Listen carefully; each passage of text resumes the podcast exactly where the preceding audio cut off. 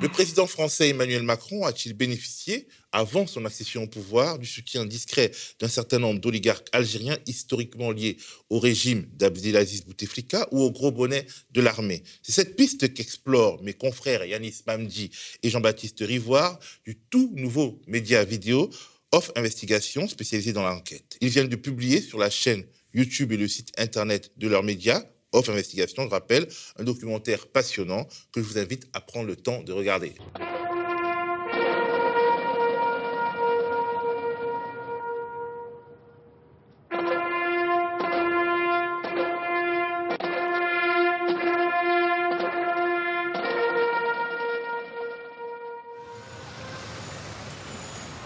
13 février 2017.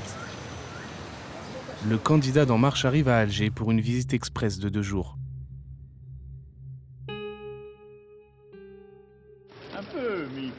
Accueilli par le ministre algérien des Affaires étrangères, Ramtan Lamamra, il est reçu avec les honneurs d'un chef d'État. En plus des officiels, Emmanuel Macron va prendre le temps de rencontrer le Forum des chefs d'entreprise, le FCE, l'équivalent algérien du MEDEF des mecs comme Jory, ça fait partie des réseaux, des véritables décideurs de la relation franco-algérienne. C'est pas les politiques qui décident. Ce sont des mecs comme Jory.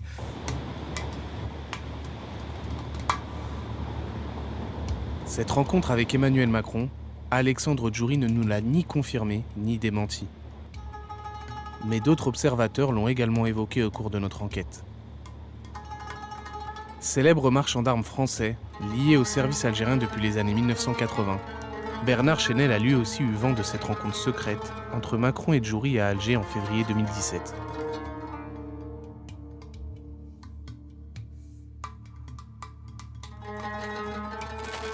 Il y a eu un déjeuner d'organiser avant qu'il soit président à la campagne. Comme par hasard, c'est Djouri qui a préparé ce déjeuner, il était intime avec un monsieur qui s'appelle Ada. Le déjeuner a été organisé avec ce monsieur Ada. Il y avait Djouri, Benalla qui était là comme par hasard. Alexandre Benalla, qui accompagnait Emmanuel Macron lors du voyage, aurait donc lui aussi été présent. Lui le conteste. Selon Bernard Chenel, ce petit déjeuner secret à l'hôtel El Horaci visait à s'accorder sur les conditions du soutien des milieux d'affaires algériens à la candidature d'Emmanuel Macron. Emmanuel Macron a-t-il bénéficié des mêmes largesses que ses prédécesseurs? À quelques mois de la présidentielle de 2017, en tout cas, d'importantes sommes d'argent liquide à la provenance indéterminée étaient apparues au cœur de sa campagne. Bonjour Yanis, bonjour Jean-Baptiste. Salut Théo. Alors, le point de départ de votre enquête, c'est un voyage assez troublant du candidat Emmanuel Macron à Alger, au cours duquel il rencontre souvent secrètement la fine fleur de l'oligarchie locale, alors qu'il n'est plus ministre de l'économie. Oui, c'est ça. C'est que, en fait, quand il se, présente à la campagne présidentielle de 2017, donc en février 2017, il se rend à Alger et là-bas, il va rencontrer discrètement euh, trois hommes d'affaires parmi les plus euh, puissants du régime algérien, donc à savoir donc Issa qui est encore aujourd'hui la première fortune du pays. Ensuite, on a Ali Haddad, qui était la deuxième fortune du pays, et donc euh, les frères Koulinev, qui sont eux la quatrième fortune du pays. Il le fait euh, en, comment dire, en, en, étant accompagné par un certain nombre de personnages un peu mieux connus des, des Français. Et euh, dans cette séquence, ils sont omniprésents. Il y a Alexandre Benalla et, Alex, et Alexandre Djouri. Oui, c'est ça. Alors, Jury, Jury c'est compliqué, sa, sa, présence à Alger. Voilà, elle n'est pas officielle. C'est des rencontres qui sont officieuses, qui sont souvent cachées. Benalla, on le voit, il est dans la délégation d'Emmanuel Macron. Il accompagne Emmanuel Macron. Sur les vidéos, euh, dans le documentaire, on le voit très bien. Et euh, la question, c'est de savoir est-ce que Benalla a participé à, sa, à ces rencontres avec euh, ces hommes d'affaires? Lui, il le conteste, mais nous, selon les informations qu'on a eues, nous, notamment une rencontre avec Haddad. Donc, il faut savoir, Ali Haddad, c'est la deuxième fortune du pays. On le surnomme le patron des patrons. Il est à la tête, en fait, du FCE, qui est l'équivalent du, MEDEF français. Et Haddad, c'est vraiment euh, l'homme de main d'Abdelaziz de, Bouteflika et de Saïd, son frère. Et euh, donc Emmanuel Macron va les rencontrer, les patrons algériens, une première fois à l'hôtel El. Et nous, selon les informations qu'on a et selon les informations qui ont été révélées précédemment par Marc Endevel, c'est qu'avant cette rencontre officielle devant les caméras, donc à l'hôtel El Emmanuel Macron a rencontré Ali Haddad discrètement avec donc la présence d'Alexandre Djouri à ce moment-là Et il y aurait eu un deal qui aurait été passé. Voilà, Ali Haddad aurait convenu d'un soutien financier pour la campagne d'Emmanuel Macron en échange eh bien, d'un soutien politique d'Emmanuel Macron au régime d'Alger. Alors, ce qui est important, c'est qu'il faut replacer un peu ces personnages. Par exemple, euh, Alexandre Benalla, il a été, euh, il est sorti de l'ombre au moment de l'affaire de la contre-escarpe. Il avait tabassé euh, des manifestants. On a vu tout un système de protection organisé autour de lui, et on se disait bon, finalement, ce n'est qu'une sorte de garde du corps amélioré, un, directeur, un chef de cabinet adjoint. on se rend compte que manifestement, Alexandre Benalla, qui n'est pas d'origine algérienne mais marocaine, est plus qu'un garde du corps, et que finalement, le système de protection qui s'est autour de lui est peut-être justifié par quelque chose. En tout cas, c'est vrai que Benalla a un rôle beaucoup plus important qu'on pourrait le penser. Ça fait plusieurs années que pas mal de gens se demandent quel était son rôle exact, mais il est toujours très près de Macron dans des moments euh, cruciaux. Là, par exemple, il est euh, présent euh, au voyage d'Alger. Et moi, une des questions que je me pose aujourd'hui, c'est est-ce qu'au fond, Macron n'a pas surprotégé Benalla après l'affaire de 2018 parce que Benalla connaissait pas mal de secrets de la Macronie? Et par exemple, quand on sait qu'il est au cœur du voyage d'Alger, où manifestement ce deal du soutien financier en échange de soutien politique, voilà, je pense que ça fait partie des choses dont Benalla est probablement au courant, ce qui expliquerait qu'Emmanuel Macron n'ait pas pu vraiment le sanctionner euh, en 2018. Je vais rebondir là-dessus pour dire qu'on a des faits aussi qui montrent que voilà, Benalla est quand même euh, très important dans le dispositif à l'époque. C'est que déjà, il est très proche aujourd'hui d'Alexandre Djouri. Il suffit de regarder, il y a une interview qui a été faite à l'époque sur LCI où Alexandre Djouri vante les mérites d'Alexandre Benalla et ils sont très proches, c'est documenté. Et puis aussi, euh, donc dans le documentaire, on explore cette piste. Voilà, à un moment, il y a de l'argent liquide qui circule dans la campagne, notamment auprès des équipes de sécurité. Et qui était alors le directeur euh, de la Sûreté d'En Marche? Eh Bien, c'était Alexandre Benalla et c'était lui donc qui distribuait cet argent liquide aux équipes de sécurité. Donc son rôle est extrêmement important dans cette histoire. Il distribue de l'argent liquide dans la campagne Macron vers euh, mars-avril 2007, juste après le voyage à Alger, où nous, des sources nous disent qu'en fait, les macronistes ont pris de l'argent en liquide en Algérie. Alors, il faut qu'on resitue aussi Alexandre Djouri, parce que les journalistes ont l'impression que tous ces personnages sont, très bien connus. Alexandre Djouri, c'était une sorte d'intermédiaire. Euh, véreux, on dira, hein, je ne pense pas qu'on sera accusé euh, et, condamné en justice pour cela, qui a travaillé euh, euh, pour la Sarkozy, pour, pour Charles Pasqua, et qui finalement se retrouve au service de la Macronie, comme d'ailleurs beaucoup de barbouzes et de personnages interlopes de la Sarkozy. En tout cas, il est assez peu connu. C'est un personnage mystérieux. C'est un homme d'affaires franco-algérien, intermédiaire en grand contrat. Euh, il se présente comme quelqu'un qui, facilite les affaires. En fait, souvent, c'est quelqu'un qui va se retrouver au cœur des contrats et qui va gérer un peu ce qu'on appelle les, commissions, euh, les commissions pour les acheteurs, voire parfois peut-être des, des rétrocommissions. En tout cas, c'est ce que c'est ce que écrivait euh, Pierre Péan avant de décéder dans un livre qu'il avait consacré à Djouri. Donc, Djouri est toujours un peu au cœur au, cœur du système sulfureux. Et comme par hasard, quand Macron va chercher du soutien auprès des milieux d'affaires algériens, et eh ben, Djouri est pas très loin, voire il est présent.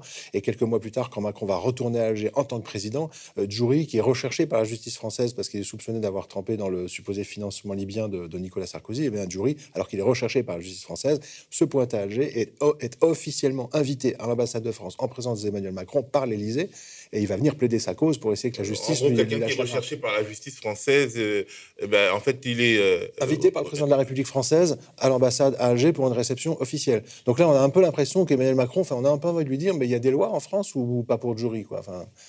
Et en plus, euh, Alexandre Jury, finalement, il a été euh, arrêté, euh, et, enfin, il, il, a été extradé en France, et puis aujourd'hui, il est retourné en Suisse, alors qu'il était censé être en liberté surveillée, quoi, quelque, quelque C'est ça qui est troublant. Voilà un deuxième acteur qui semble être un petit peu au cœur des relations franco-algériennes de Macron. Il sait des choses, il participerait à des rendez-vous secrets, et dans les mois qui vont suivre, certes, l'Angleterre va l'arrêter puis l'extrader en France, mais très vite, les autorités françaises vont le libérer de la prison de Fresnes avec un bracelet électronique pour un problème de santé, mais enfin, on le libère, et quelques mois plus tard, alors qu'il est quand même euh, sous le coup d'accusations graves de la justice française, on le laisse repartir tranquillement chez lui à Genève. Donc la question, c'est est-ce qu'au fond, Jury connaît pas lui aussi un peu des secrets de la Macronie et qui, finalement, il, tient un peu en otage les macronistes et qu'il a obtenu d'être libéré pour cette raison? Dans votre documentaire, d'ailleurs, vous, vous évoquez euh, des phrases prononcées, des phrases troublantes prononcées par Alexandre Jury euh, devant deux journalistes, notamment Joanne Tilbuin, qui dit Alexandre Jury, en gros, j'ai donné des sous, j'ai financé la campagne. 18 millions d'euros à Macron. Il dit Macron, c'est mon pote, je lui ai filé 18 millions d'euros pour sa campagne. Voilà, on l'a contacté. Jury, lui, il n'a pas voulu euh, répondre à cette, cette affirmation. Après, euh, Jury, il faut aussi comprendre, il est aussi à l'époque très introduit auprès du régime algérien et des hommes d'affaires algériens. Il est notamment extrêmement proche des frères Kouninef. C'est d'ailleurs eux qui vont pousser pour que Jury soit invité à cette soirée à l'ambassade de France à Alger. Euh, voilà, c'est un homme extrêmement important aussi de l'autre côté, c'est-à-dire du côté d'Alger. Donc, qu'il ait euh, été un, homme clé dans cette euh, question du financement de la campagne d'Emmanuel Macron, c'est pas un hasard. Alors, ce qui est indubitable, ce qui en tout cas ne souffre d'aucune sorte de contestation, c'est qu'à un moment donné, la campagne d'Emmanuel Macron avait un gros problème de trésorerie. Et ça, forcément, ça accrédite la thèse d'argent liquide qui a circulé, parce qu'il y a une sorte de contradiction entre les comptes de campagne euh, et, et, le, et, le, fait qu'il y a une sorte de trou noir financier dans la campagne, ce qui n'empêche pas la campagne euh, de, fonctionner. Donc ça veut dire qu'il y a quelque part quelque chose qui... Il y a eu de l'huile dans le moteur. C'est ça. En fait, il y a un trou, faut comprendre. Emmanuel Macron, à l'époque, donc quand il se lance, il a très peu de. Enfin, c'est un parti nouveau en marche. Voilà, ils ont. C'est pas le PS, c'est pas euh, les Républicains qui ont voilà de, de, des militants qui peuvent leur donner énormément d'argent. Donc, qu'est-ce qu'il fait? Il se rend en fait à travers le monde pour récolter de l'argent partout. Donc, il va à Londres, à Beyrouth, il va au Qatar et il va aussi à Alger. Et euh, donc, euh, il récolte environ, sur toute la campagne, 5 millions d'euros de dons. Voilà, ça c'est les dons, donc c'est des gens, des particuliers qui ont donné. Mais c'est pas, c'est très peu, 5 millions d'euros de dons. Au final, il va déclarer 16 millions Emmanuel Macron. Pourquoi 16 millions? Parce qu'il va obtenir un prêt en fait des banques de 11 millions d'euros, mais le prêt, il ne l'obtiendra en fait que le 4 avril exactement, si je dis pas de bêtises. Au dernier moment. Voilà, au tout dernier moment, juste avant le premier tour. Voilà, il a quand même fait une belle campagne. Et en fait, la question qu'on pose, c'est qu'à un moment, bah, il se retrouve en fait à court de trésorerie, à court de liquidité. La question qu'on pose, c'est comment ils ont fait donc pour assurer plusieurs mois de campagne sans, euh, argent, puisque le prêt, ils ne l'obtiendront finalement que euh, peu de temps avant le premier tour. Et ce qui est certain, parce que c'est reconnu par Alexandre Benalla, c'est qu'ils vont utiliser de l'argent liquide pour euh, donner à des gens de la sécurité de la campagne. Donc, ils font pas mal de paiements en liquide. Donc, ça, c'est quand même douteux, c'est interdit, c'est du personnel non déclaré. Ça, c'est établi. Ce qu'on ne sait pas, c'est d'où vient cet argent liquide. Et nous, de l'autre côté, on a euh, des témoins côté algérien qui disent qu'en fait, il, a pris de l'argent en, Algérie. Donc la question, c'est est-ce que l'argent liquide de la campagne ne venait pas en partie au moins d'Alger? Eh bien justement, en fait, il y a une, sorte d'enquête qui a été ouverte pour, euh, euh, autour de cet argent liquide qui a été distribué.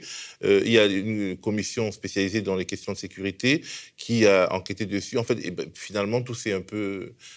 Tout s'est évaporé c'est le CNAPS, donc le Conseil national des activités privées de sécurité, qui un jour reçoit une alerte. Euh, un lanceur d'alerte euh, vient voir les enquêteurs du CNAPS et leur dit écoutez, euh, il y a un problème, c'est qu'il y a eu de l'argent liquide qui a circulé durant la campagne d'Emmanuel Macron.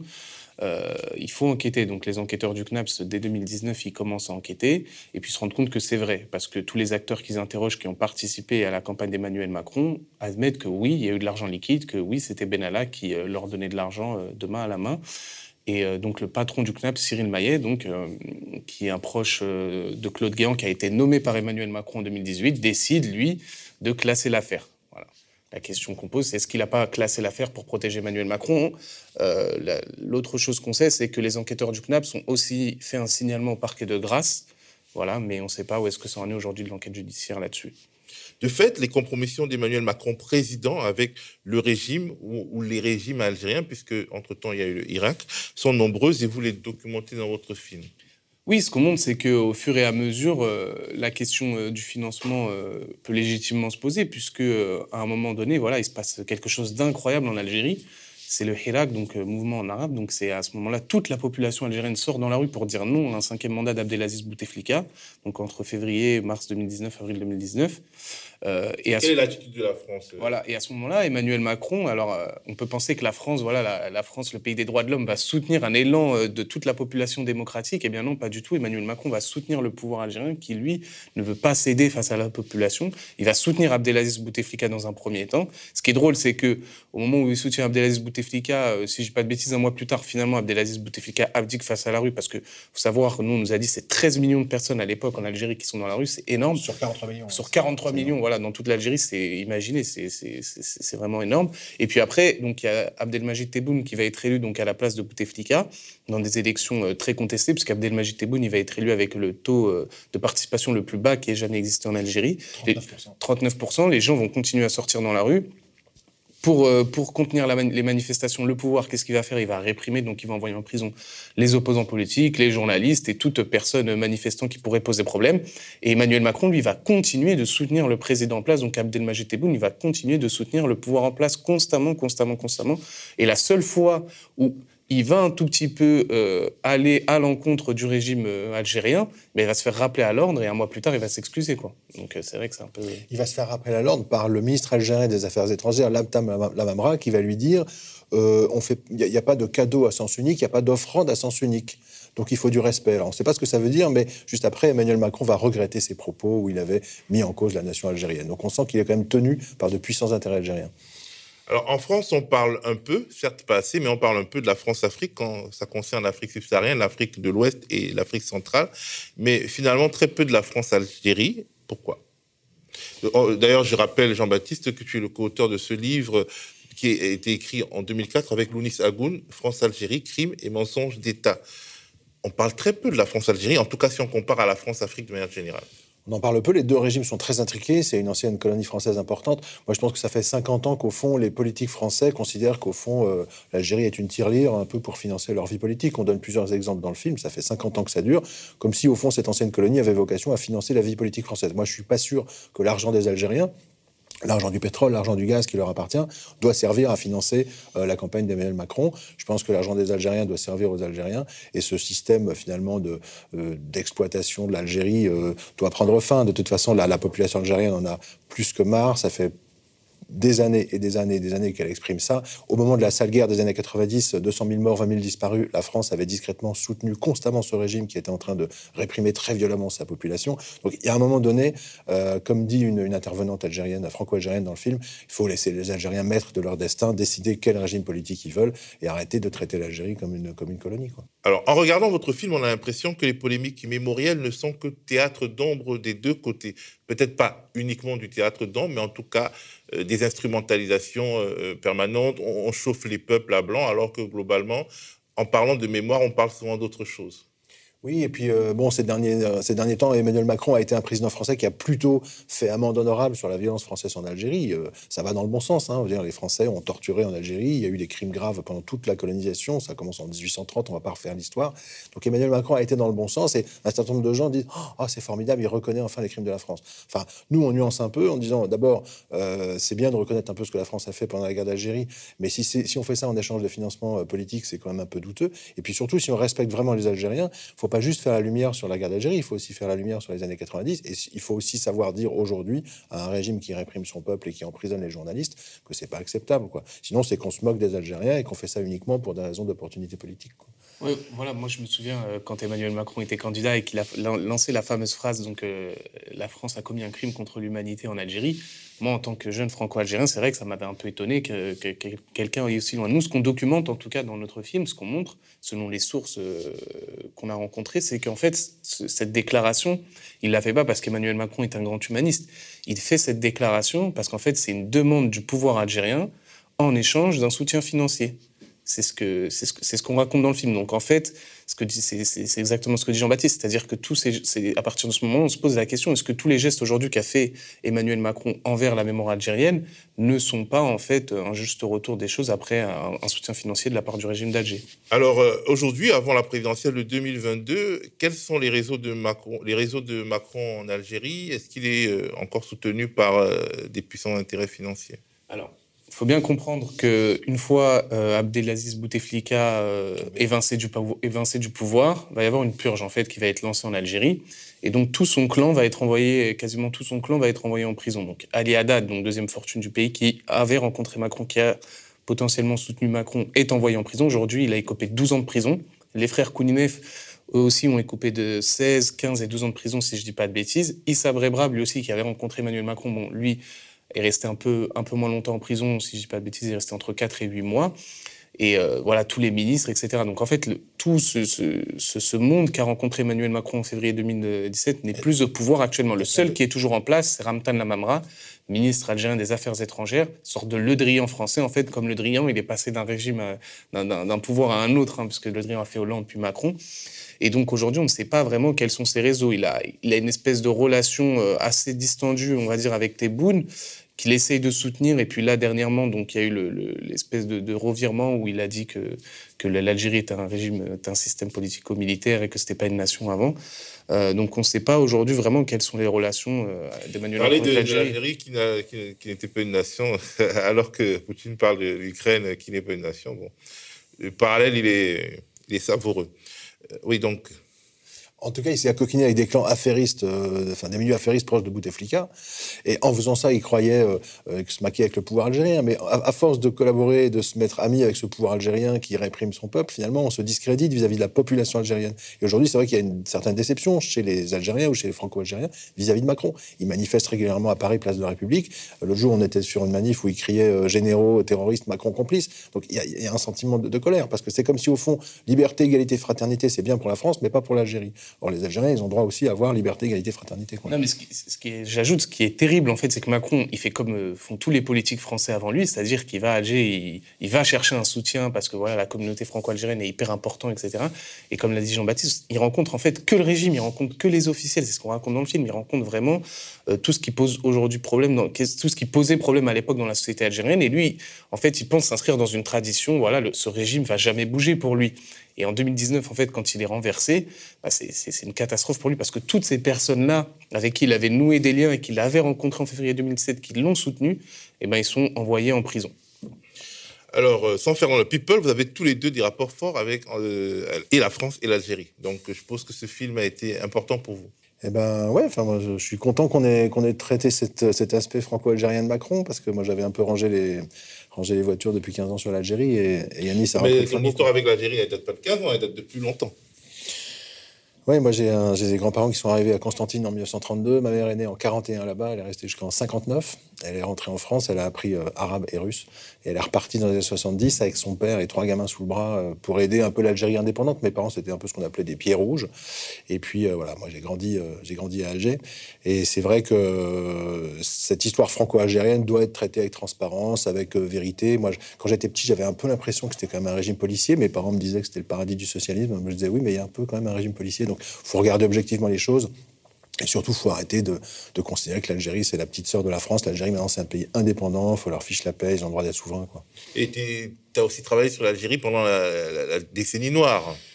Voilà, en fait, euh, à Canal+, dans les années 90, quand la sale guerre a commencé, je rappelle, coup d'État de janvier 92, donc l'armée interrompt un processus électoral euh, qui avait été remporté par le Front islamique du salut. À partir de là, une répression militaire très dure va s'engager. Elle va durer 8 ans, euh, 200 000 morts, 20 000 disparus. Et l'ensemble de la presse française à l'époque répétait euh, les éléments de langage du régime algérien, c'est-à-dire l'armée sauve la démocratie contre les monstres barbus. En réalité, en enquêtant, on découvre à ce moment-là que c'est un peu plus compliqué que ça, qu'il y a une colère euh, de la population algérienne qui peut être légitime et que les services secrets algériens vont infiltrer, manipuler aussi la violence islamiste pour discréditer euh, l'opposition, voire éventuellement commettre des attentats en France. Donc ça méritait euh, de grosses enquêtes. Ça se faisait pas beaucoup à l'époque. C'est vrai que le régime algérien verrouillait l'info, mais là, par exemple, c'était indispensable de faire l'investigation, ce qu'on a essayé de faire à Canal et dans ce, bouquin, euh, parce que en fait, dès que les journalistes rentrent au garage, en fait, la propagande triomphe. Donc, il faut faire attention, il faut toujours faire de l'enquête, et c'est ce que Yanis a fait euh, 15 ans après sur cette affaire Macron. Et moi, je suis content qu'on qu'on déshabille un peu la Macronie sur cette affaire franco-algérienne, que c'est la propagande, ça va quoi. Yannick, toi, tu avais couvert pour le média à l'époque euh, le Irak, euh, et c'était quelque chose qui était quand même frappant pour ta jeune carrière de journaliste à l'époque. Oui, c'est la, la- le premier euh, gros événement historique que j'ai vécu en tant que journaliste. Moi, je suis allé en fait pour le média à l'époque filmer les manifestations algériennes. Comme j'ai la double nationalité, j'ai eu la chance de pouvoir rentrer facilement dans le pays et pouvoir filmer. Bon, c'était en toute illégalité. Comme moi. Ouais, en toute illégalité dans le pays, mais bon, on a pu faire ce reportage. Et si je dis pas de bêtises, je pense qu'on était les- les- le premier média français vidéo à faire vraiment un reportage entier sur le Hirak. Et je suis allé donc le 1er mars, c'était incroyable. Jamais, j'avais jamais vu autant de, de personnes dans la rue. Euh, et, et- et quelques années après, bah, je, je- je travaille là-dessus avec JB, et puis je me rends compte en fait que, que malheureusement la population n'a rien gagné en fait avec le Hirak. Ils ont juste gagné la fin de Bouteflika, mais c'est qu'une image. Derrière, le régime est resté en place. Et euh, il n'y a, il y a- il y a pas grand-chose euh, qui, qui a changé. Et la France, c'est vrai que c'est terrible parce que elle soutient ça, en fait. Et, et- et moi, en tant que franco-algérien, c'est- vraiment quelque chose qui, qui, qui me, fait- qui me fait de la peine, quoi. faut voir, quand, on regarde, quand vous regardez le documentaire, mais que ce soit n'importe qui, hein. par exemple, quand on interroge Jean-Pierre Mignard, Jean-Pierre Mignard, quand on commence à lui parler de... de- de- Avocat proche de Macron pendant la campagne. de voilà, 2017. ah, célèbre avocat, proche de Macron, soutien d'Emmanuel Macron dans la campagne en 2017, qui était dans la lé- délégation d'Emmanuel Macron qui se rend en Algérie. Quand on prononce le nom des Koudinets, il faut voir la tête qu'il fait. Quoi. Il, est- a, il a vraiment peur. Driancourt, c'est pareil. Quoi. Il, était, ah, il était à coquiner avec les, les, à l'époque. Et en fait, on se rend compte bah, que, que la France, elle soutient un, régime qui est, qui, est, qui est tout sauf démocratique. Et ça, c'est vraiment terrible. Euh, Et pour euh, des intérêts bassement matériels, euh, on peut le présumer. Alors, chaque semaine, jusqu'à quasiment l'élection présidentielle, Off va rendre public un documentaire, un sujet d'enquête sur le thème Emmanuel, un homme d'affaires à l'Élysée. Quels sont les prochains épisodes de la série Il en reste deux. Donc, euh, Sanofi, labo chouchou de la Macronie. Euh, Sanofi est le premier laboratoire pharmaceutique français. Bon, maintenant, son actionnariat est très étranger et il fait son business dans le monde entier. Mais Sanofi, euh, c'est quand même un, un labo très puissant. Et Sanofi, il, nous estomaque depuis des années. Alors, bon, ils ont tout raté sur le vaccin Covid-19, déjà. Mais par ailleurs, ils ont mis sur le marché un médicament, la dépakine, qui a provoqué énormément de problèmes pour les fœtus, sur les femmes enceintes. Ça fait 15 ans que ça dure. Ils refusent absolument d'indemniser. Euh, ils font des pollutions dans les Pyrénées. Voilà. Donc, on a un peu l'impression qu'ils sont un peu au-dessus des lois, qu'ils se croient tout permis. Et alors, ce qui est scotchant, c'est qu'on attendrait des pouvoirs publics qui soient un peu fermes. Et alors, pas du tout. Là, euh, c'est subvention sur merci sur subvention. Donc, on a voulu gratter un peu cet aspect. Et on a découvert qu'en fait, il y a un lien très, très fort entre le président Macron et le patron historique du laboratoire Sanofi, Serge Wimbert, qui euh, finalement euh, joue un rôle en coulisses très important pour coacher Macron pour sa carrière. Et dès la commission Attali en 2007, il va le conseiller. C'est lui qui va l'aider à rentrer à la banque Rothschild. C'est lui qui va faire la fortune d'Emmanuel Macron. Je rappelle qu'en trois ans à Rothschild, il va gagner près de 3 millions d'euros, dix fois plus que ce qu'il gagne dans la fonction publique. Donc Serge Wimbert, le patron de Sanofi, coach Macron. C'est un visiteur de soir de l'Élysée pendant le quinquennat. Il a un accès direct au président. Et, et le président est tétanisé à l'idée de taper du poing sur la table quand Sanofi fait des bêtises. Donc déjà, ça, c'est gratiné. Et ça sort quand? Ça, c'est euh, mardi euh, 22 mars à 18h. Et le dernier épisode de la série, on pensait travailler un peu sur ISF, mon cauchemar. Vous vous souvenez que Macron avait supprimé l'impôt sur la fortune et ça avait contribué à la révolte des Gilets jaunes. Et Macron disait à l'époque, non, mais c'est pour faciliter l'investissement en France. Ce qu'on a découvert, on s'en doutait un peu, c'est qu'en fait, Macron, il a fait ça aussi parce qu'il avait un problème perso avec l'ISF. En fait, il n'avait pas très envie de le payer. D'ailleurs, il avait, il avait réussi à ne pas le payer pendant des années. Et puis après, il a été rattrapé par la patrouille en 2015. Les impôts se sont aperçus qu'en fait, il aurait dû payer l'ISF. Donc, il a dû le payer en retard. Il était un peu gêné. Il a fait genre que ça se, pas trop que ça se voit. Mais en fait, c'est pas juste ça. C'est qu'on s'aperçoit qu'en fait, la carrière et la fortune d'Emmanuel Macron sont pas claires du tout. Il a un problème avec l'ISF. Il a un problème sur ses déclarations de patrimoine depuis 2014. Et il a même probablement un problème sur ce qu'il a déclaré avoir gagné chez Rothschild. Il a parlé de 3 millions d'euros. Plusieurs témoins du monde des affaires nous disent que c'est totalement invraisemblable et qu'en fait, il a probablement gagné beaucoup plus et qu'une partie de l'argent euh, n'aurait pas été déclarée au fisc français. Donc c'est ça qu'on explore dans le dernier épisode et ça va s'appeler Les millions envolés de Macron. On est impatient de voir tout ça. Alors, avez-vous l'impression d'avoir été bien accueilli par l'écosystème médiatique français? Ça fait quelques mois que vous êtes euh, là. Euh, Disons-le clairement, les médias mainstream, non. Enfin, on, a, on, est, on est presque même, je dirais, invisibilisé euh, par, par, par les grands médias. Un peu comme Mediapart, un peu comme le média, un peu comme Un peu Blast. comme hein. tous les médias indépendants, voilà, qui se, qui se créent, comme vous aux médias, euh, tous ces médias indépendants, qui se créent dans l'espoir d'être différents de ce, que, de ce que les gens ont l'habitude, donc des médias mainstream. Donc non, on est, on est, on est assez invisibilisé, euh, nos infos sont, sont très peu reprises. Moi, moi, le sentiment que j'ai, c'est qu'on on a un système médiatique qui est à 95% entre les mains de 5 ou 6 grands milliardaires ou de l'audiovisuel public qui est extrêmement tétanisé par les pressions de l'État. Là, on voit encore récemment que euh, Darmanin et Macron s'amusent à dire tiens, on va peut-être supprimer la redevance. Puis en fait, je pense qu'ils vont supprimer la redevance. Donc, ils sont en train de bouleverser totalement l'équilibre du service public audiovisuel. Donc, tout le monde est tétanisé par Macron. Et dans ce contexte, en fait, euh, c'est comme s'il y avait un système de médias officiels, visibles, qui est tétanisé, qui fait pas grand-chose. Et puis, il y a des médias indépendants qui essayent de, bouger et qui sont invisibilisés. Donc là, il y a vraiment quelque chose qui est en train de se passer dans la presse française. C'est en train de bouger, mais euh, c'est vraiment dur d'être repris et de, faire passer les infos. On imagine que la série Emmanuel, un homme d'affaires à l'Élysée, ne sera pas euh, un one-shot pour Off Investigation. Quels sont vos projets et euh, comment euh, vous soutenir? Comment, si on est un citoyen français qui est attaché au journalisme d'investigation, comment soutenir et quoi soutenir? Bah, pour, faire court, le, pari qu'on avait fait, c'est de proposer à la population de financer une série d'enquêtes sur Macron, puisque la télé refusait totalement de la financer. Donc ça, c'est fait. Les gens ont donné à peu près 200 000 euros. On a financé la série. On a un petit déficit, mais on est super fiers de l'avoir fait. Euh, après, il y a deux solutions. hein. Soit, on range les, bagages et, on, part, à la pêche. Soit on essaie de transformer Off en un petit site d'information régulier. Mais pour ça, en France, il faut avoir le statut d'un numéro de commission paritaire. Il faut être reconnu comme un site de presse en ligne. C'est-à-dire qu'il faut fournir des articles régulièrement. Et là, vous avez une TVA réduite, vous avez des dons défiscalisés. Donc, c'est ce qu'on va essayer euh, de faire, de transformer Off en un petit site d'information modeste, un, petit, peu, un un peu grand régulier site d'information. qui deviendrait peut-être grand. Mais déjà, il faut obtenir ce statut des autorités, ça prend des mois. Il faut faire travailler quelques pigistes pour avoir des papiers. On ne peut pas relancer demain une série sur Macron, c'est trop cher. Mais on va essayer de faire survivre ce site. Moi, c'est mon objectif pour les 12 prochains mois. Et je pense que si, voilà, dans, dans- dans- dans- si on arrive à faire ça, on peut tout à fait imaginer, parce que la série a été faite, qu'elle n'est pas trop mal et tout, de recommencer dans un moment à dire aux gens, bah, écoutez, on relance une série d'enquêtes sur le pouvoir. Est-ce que vous voulez euh, reparticiper Et puis, on espère créer un petit modèle économique comme euh, tous les médias indépendants essa- essayent de le faire. C'est pas évident, mais moi, je pense quand même que les annonces de Macron sur la redevance, la façon dont il s'apprête à déstabiliser l'audiovisuel public en disant en gros à Airnote, t'auras plus tes, tes milliards garantis tous les ans, il faudra que tu viennes faire toc toc s'il te plaît, est-ce que je peux avoir mes millions?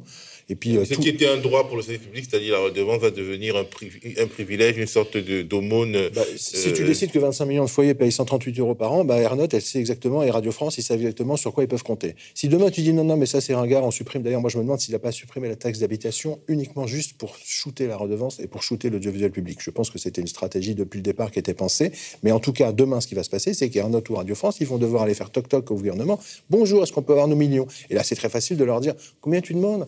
Ah non, mais ça va être un peu moins. Et puis, tu sais, ton journaliste là qui fait l'émission qui nous embête, la qui critique Michel Marchand ou qui dit qu'on vend des armes à l'Égypte, ça serait bien qu'il soit un peu moins présent. Et moi, je pense que n'aura pas le choix. C'est-à-dire que s'il faut qu'elle mendie de l'argent auprès du pouvoir toutes les cinq minutes, elle va être obligée de couper ce qui dérange le pouvoir. Donc, euh, je pense qu'ils vont encore plus domestiquer l'audiovisuel public.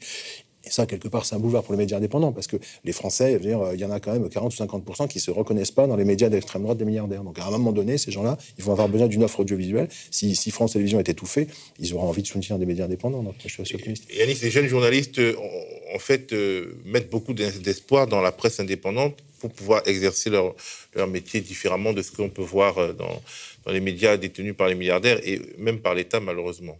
Oui, bah aujourd'hui, c'est ce, qui ce qui est terrible aujourd'hui pour ma génération, c'est que c'est un circuit très fermé. Il reste aujourd'hui très peu, dans, à la télévision, en tout cas, je parle pour les journalistes télé, hein. il reste aujourd'hui très peu de, de, de, cases où on peut faire du, du reportage, de l'investigation. Voilà, on les compte sur, je peux les compter sur les doigts de ma main facilement. Et donc, c'est vrai qu'on est à un tournant et euh, je pense que ce tournant, bah, il, doit aller vers les, médias indépendants comme on le fait nous, euh, pour permettre justement à toute ma génération de pouvoir faire son travail euh, dans les meilleures conditions possibles. Aujourd'hui, on a prouvé avec Coff Investigation qu'on peut faire une série documentaire sur le pouvoir en place avec très peu de moyens. On l'a fait vraiment avec trois bouts de ficelle et ça tient quand même la route. C'est pas au niveau non plus d'un grand film, de, de grands documentaires de cinéma, mais ça tient la route et je suis très content. Et ce que j'ai envie de dire aux gens qui vont nous écouter, voilà, c'est financer l'investigation indépendante, financer les médias indépendants, euh, parce qu'en fait, c'est l'avenir. C'est ce qui va rester aujourd'hui. On est, on est peut-être l'un des euh, rares contre-pouvoirs encore qui existent. Je parle des médias indépendants. Vous avez un peu le service public de temps en temps, mais euh, ça s'arrête là. Aujourd'hui, les chaînes privées font plus rien. Vous, avez, vous allez avoir la, la fusion TF1-M6 qui va encore plus ramasser euh, tout ça. Donc c'est vraiment terrible euh, pour le journalisme aujourd'hui à la télévision. Il faut sauver l'investigation audiovisuelle sur les médias indépendants. Moi, je pense que ça va bouleverser le système. Je pense que les citoyens vont aider à, bouleverser le système. Et, j'ajoute, comme tu l'as dit, Théophile, il faut pas oublier, la vidéo, ça a cette force en fait de, de, de, de faire, voilà, de pédagogie, de faire comprendre des choses où il faut lire peut-être 15, 20 articles pour comprendre. Nous, on ramasse, on arrive à, avoir cette force de ramasser tout ça dans un propos, de, mener nos propres enquêtes aussi. Et donc, ça, ça donne, euh, en 52 minutes, on arrive à expliquer comment Emmanuel Macron a possiblement reçu un soutien financier d'Alger voyez, donc, et, et, c'est vu par des centaines de milliers de personnes, voire parfois des millions de personnes. Donc, euh, il faut soutenir l'investigation indépendante parce que la vidéo, elle a cette force-là, en fait, un et, impact. Et, dans les millions de gens de ce pays, tout le monde n'a pas le même rapport à la langue, tout le monde n'est pas à l'aise de la même façon avec le français. Donc, c'est vrai que des articles compliqués avec des termes compliqués, c'est pas forcément évident. Là, tout d'un coup, tu vois les gens parler, tu vois les, tu vois les images, tu vois leurs tronches et tout, c'est plus facile, quoi. Merci euh, Jean-Baptiste Guivoire, merci Yanis Mamdi. Je rappelle que vous êtes euh, donc auteur euh, d'un documentaire sur la relation franco-algérienne. Macron l'Algérien en marche vers le cash. Ben, regardez-le sur le site ou la, chaîne YouTube de Off Investigation. Abonnez-vous à Off Investigation pour recevoir leur newsletter et recevoir dans votre boîte email justement les nouveaux documentaires qui vont sortir, être au courant de leurs projets. nous, en tout cas, on soutient Off Investigation, on soutient la presse indépendante parce qu'en réalité, on se soutient nous-mêmes, on soutient la possibilité de la, liberté d'expression dans un pays qui s'est longtemps targué d'être celui des droits de l'homme. En tout cas, c'est notre combat. Merci à vous.